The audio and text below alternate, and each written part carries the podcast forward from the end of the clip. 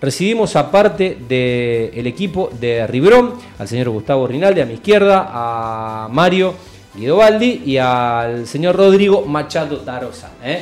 Eh, tenemos un, extranjero en el equipo. Bueno, buenas noches muchachos, gracias por la visita. Antes de, que me saluden les voy a pedir que se acerquen un poquito al micrófono, cuanto más cerca le hablemos, yo sé que estaban cómodos, pero mejor va, a tomar eh, la voz. ¿Cómo están? ¿Todo bien?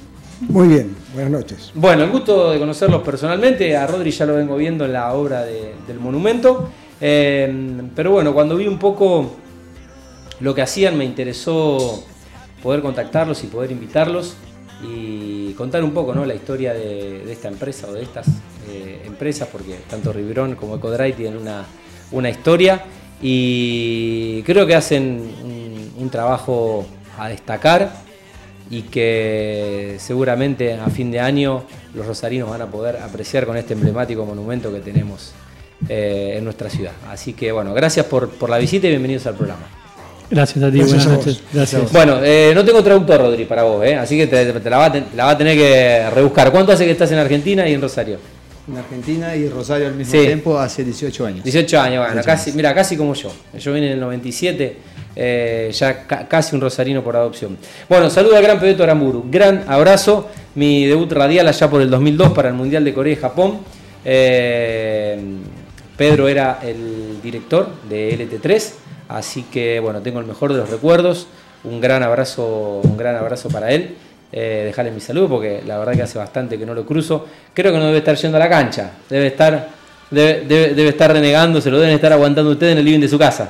Y ya por el tema de, todas las emociones del, corazón ahí va, fue, más, más tranquilo. Sí, sí. Más tranquilo. Bueno, eh, bueno Gustavo, ¿cómo, ¿cómo surge Ribrón?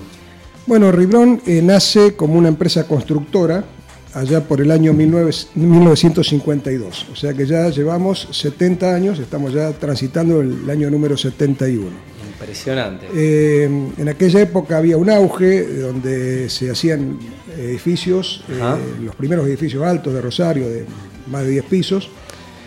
Y este, bueno, eh, Riverón ejecutó algunos edificios y bueno, ya para el año 1961 deciden eh, focalizarse en lo que es la estructura tubular. Eh, se dieron cuenta mientras construían que eh, el mercado demandaba estructuras provisorias. Y esas estructuras provisorias no solamente se aplicaban en la construcción, sino que se aplicaban también en la industria y en los eventos. Entonces, este, bueno, primero deciden buscar una representación de una empresa internacional que en aquel momento era eh, la más importante en el mercado de estructura tubular, eh, no la consiguen y entonces eh, mi padre y el socio de mi padre deciden, bueno, largarse por su cuenta. Ah. Entonces comenzaron a comprar los primeros tubos, los primeros caños, hicieron las matrices de los primeros nudos para empalmar esos caños y bueno, este, comenzaron con esta actividad de la estructura tubular. Bueno, 70 años en el rubro, en un, en un país como Argentina, 70 años en una empresa deben ser como no sé, 300 años en un país normal, eh, pongamos el nombre que, que, querramos, ¿no? Em, ¿Cómo está compuesta la empresa hoy? Después de casi eh, siete décadas. En este momento estamos lo que sería segunda y también tercera generación. Em, el Ribrón eh, proviene de Rinaldi y Bronzini, las dos primeras sílabas de cada uno de los apellidos. El de mi padre y de su socio, ¿no? Y bueno, este, en el caso de, mi padre, bueno, yo soy segunda generación, están mis hermanas también, y en el caso de Bronzini ya es la tercera generación. Ah, em, ¿Cuáles son los productos y los servicios que, ofrece Ribrón? Bueno, em, la estructura tubular tiene muchos usos y em, vamos a ir por parte. En el caso de la construcción son fundamentalmente andamios, apuntalamientos, plataformas de trabajo, estructuras especiales como pueden ser rampas, eh, pasarelas, este, puentes provisionales. En el caso de la industria es muy similar, eh, solamente que la industria tiene un consumo importante de, andamios, no solamente para lo que sería la construcción de naves industriales o de recipientes industriales, como puede ser tanques, silos, etcétera, sino también para el mantenimiento de los mismos. Es decir, por ejemplo, la, industria requiere eh, con cierta frecuencia por ejemplo, anualmente cambiar revestimientos, cambiar refractarios, pintar, reparar, eh, chimeneas, este, edificios industriales, naves, etc. Entonces tienen un consumo de, estructuras importantes. Y luego está el caso de los eventos, donde este, hay que construir provisionalmente mm. estructuras, que pueden ser tribunas, escenarios, ya sean techados o, descubiertos, eh, palcos, eh, vallados, eh, volúmenes publicitarios, por ejemplo, en las, exposiciones, ¿no es cierto? Claro. Caso de Expoagro, de Agroactiva, que se hacen en campo abierto y no hay nada, hay que construir todo, digamos, y después desmontarlo. Montar y desmontar. Claro, mástiles, en fin, vallados. tiene un sinnúmero de aplicaciones. Bueno, ¿cómo se logra? Está bien, hay 70 años de, de expertise, ¿no? Pero ¿cómo se logra garantizar eh, cumplir los, estándares de, calidad y también de seguridad requeridos, porque bueno, eh, hay vidas en juego eh, siempre. Sí. Eso, si bien depende obviamente de, la higiene y seguridad, pero bueno, hay, que armar, hay que armar las estructuras y, no, hay, no, hay, no hay margen. Sí, digamos, es como una obra, ¿no es cierto? Una obra requiere de un estudio previo, un diseño, un proyecto y luego una ejecución, eh, digamos, planificada y que sea, eh, digamos, seria, que sea profesional.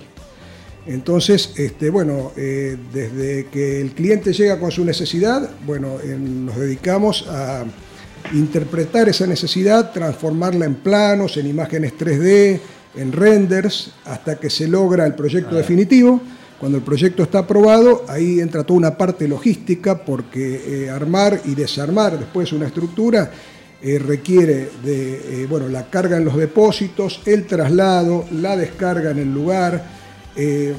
Por ejemplo, si estamos trabajando en vía pública, el entorno, el cuidado del entorno, donde transitan vehículos, transitan personas. sí, lo, pude, lo pude presenciar cuando, bueno, se armó eh, la estructura en el exterior del, propileo del monumento, eh, muchos caños eh, y bueno, casi sobre la, sobre la vereda de calle, de calle Córdoba. Bueno, ¿cómo, ¿cómo, capacitan en este caso al, personal para, asegurar un alto nivel de, conocimiento, pues los puedes ver trabajando, y, sobre todo esa experiencia que se necesita para, para mover hierros, eh, hierros pesados, peligrosos eh, y sobre todo con, con transeúntes por ahí eh, cerca de la vía pública. Bueno, hay dos tipos de capacitación. está la capacitación de tipo, digamos, del trabajo propiamente dicho, es decir, este, de montaje, desmontaje, eh, por ejemplo, para los choferes de lo que es la carga, el transporte propiamente dicho, la descarga, y después están las capacitaciones que tienen que ver con la seguridad e higiene. es, un trabajo de todos los días y es un trabajo que requiere de mejora continua y requiere de tanto en tanto eh, revisiones, cierto? Y de este, feedback entre todos los estamentos, desde el presidente de la empresa hasta el último obrero, digamos que cada uno aporte su experiencia, eh, las dificultades que tuvo, qué cosas salieron bien, y bueno, y todo eso eh, después se va transuntando en mejoras. Ok. Eh, Rodri, bueno, supongo que si, pudieron transitar la situación de la pandemia después de, eso que fue muy complejo, ahora es como que, digo, capacitarse depende de la voluntad, ¿no? Teniendo las herramientas, teniendo la metodología para entrar en ese concepto de mejora continua y todo el tiempo ofrecer un mejor servicio eh, y sin arriesgar la, integridad física de, los muchachos. Sí, eso es muy importante. Todo el tema de la seguridad es importantísimo y la capacitación nosotros vamos también eh, a veces al día a día capacitándose con eh, experiencias nuevas que, vamos aprendiendo conforme es el trabajo en, en las obras, ¿no? con, con María Eugenia, nos capacitamos mucho, nos aprendemos mucho y eso también lo paso a los chicos que están conmigo, van aprendiendo cada día más. Con el señor Mario Guidovalde aprendemos muchísimo el tema de tratamiento de superficie. Y ahora con Gibron, hace un año que estoy, eh, también me estoy capacitando con el tema de los andamios, de movimientos, de trabajo eh, trabajar arriba de los andamios conforme ¿Cuáles son, ¿cuáles son las tareas que desempeña el plantel y los integrantes del equipo en diferentes obras, digo, más allá de lo que están haciendo en, el monumento, que es restauración, renovación y demás, sobre todo la limpieza de las superficies y el tratamiento, en este caso, de, del mármol, pero bueno, no sé, pienso en un evento, pienso en un montaje en una industria, ¿cuáles son un poco las tareas que, desempeña el equipo? Y por ejemplo, nosotros cuando vamos a trabajar en una empresa, no sé si puedo llegar a decir el nombre, por ejemplo, eh, a Bagley. Okay. Bagley se hace un trabajo de limpieza criogénica. Claro. Y generalmente cuando vamos allá... industria alimenticia. Industria, tal cual se trabaja mucho con la limpieza criogénica. La limpieza criogénica no, no polúe, no, no, contamina. no contamina, no ensucia, así que todo lo que se hace en, la, en, los, en los hornos de limpieza es altamente es beneficioso, no, no hay problemas para, para, lo, para la empresa que nos contrata, ¿no? así que no hay mugre, no hay suciedad, no hay, suciedad, no hay nada.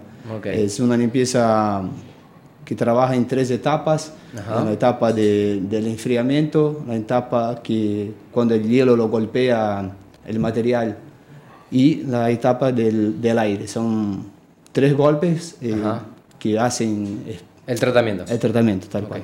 Mario, ¿cuál es un poco el radio de alcance de una empresa rosarina, pero que digo, hasta dónde llegan y hasta dónde la logística les permite eh, poder eh, brindar este, este servicio? La empresa tiene alcance nacional desde hace mucho tiempo ya.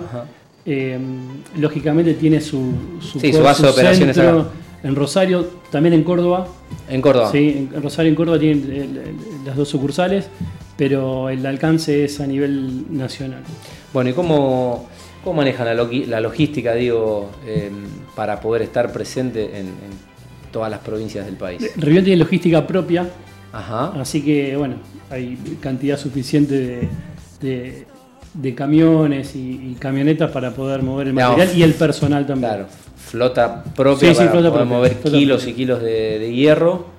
Eh, y personal propio, ¿no? Tal cual. no, no se terceriza. No, no.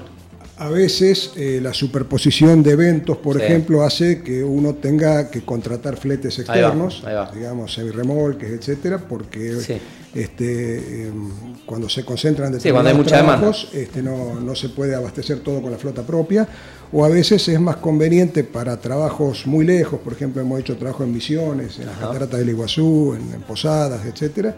Eh, realmente conviene más este, hacerlo con flete tercerizado. Claro. Eh, ok. Bueno, ¿cuál es un poco la visión a largo plazo de, la empresa? Y mm, bueno, ya desde hace años que, que tienen alcance nacional, pero digo, ya, ya, ya lo, han, lo han escalado a nivel país. Pero, mm, ¿cuál es un poco el. Tenemos muchos desafíos. Muchos desafíos pendientes. Eh, por ejemplo, eh, uno de los desafíos muy importantes es empezar a galvanizar las estructuras.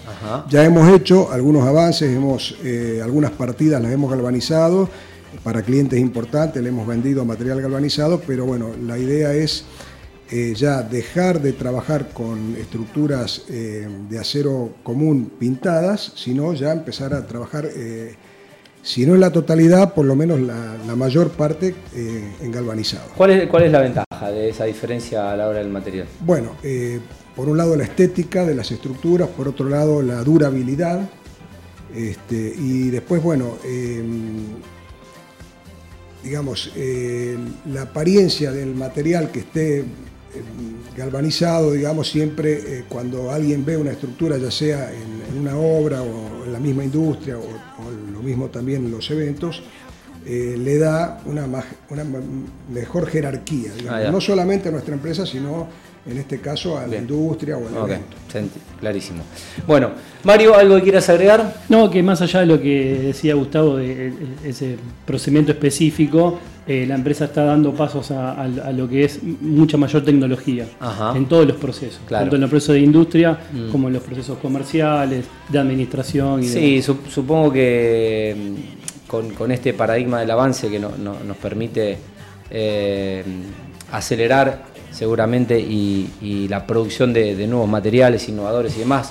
Pienso, no sé, en herramientas más, livianas, más flexibles, eh, más eh, rápidas de, colocar. Bueno, y en definitiva, un trabajo más eficiente, más, más seguro y quizás hasta más económico también.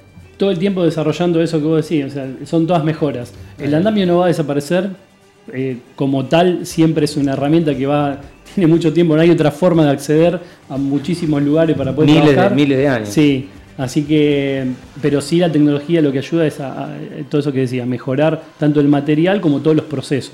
Ok.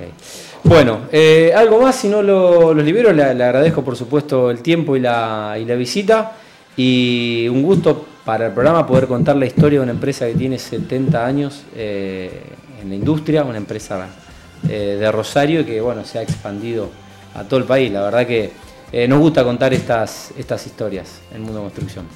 Bueno, muchísimas gracias por la invitación este, y bueno, estamos a tu disposición para cualquier otra consulta. Mañana a las 9 de la mañana ya los estoy molestando ahí en el, en el monumento. Rodri puede, puede dar fe. Eh, mañana arrancan con la, el, patio cívico. ¿Con el patio cívico? Sí, mañana arrancamos la parte de arriba de, la, de, las tareas. ¿Hay que hacer el montaje o ya está hecho? Ya está todo hecho. ¿Ya está todo hecho? Sí, sí. Hoy ya arrancamos con pequeño hidrolavado, mañana ya arrancamos con la limpieza química también. Bueno, eh, va a quedar, eh, va a quedar reluciente en nuestro, nuestro querido monumento. Gracias a la gente de Riverón bueno, y a la gente de Discon que está llevando a cabo las obras. Bueno, al señor Gustavo Rinaldi, eh, Mario Guidobaldi y a Rodrigo Machado da Rosa. Eh, un gusto recibirlos en el programa. Y bueno, felicitarlos obviamente por, por, el gran trabajo que están haciendo, al menos en la obra que estoy viendo yo con mis propios ojos eh, toda la semana. Eh. Muchísimas gracias por, por, venir y que sigan bien. gracias, Tati, muy amable, gracias. gracias, bueno, la gente de Ribrón, el Mundo Construcción.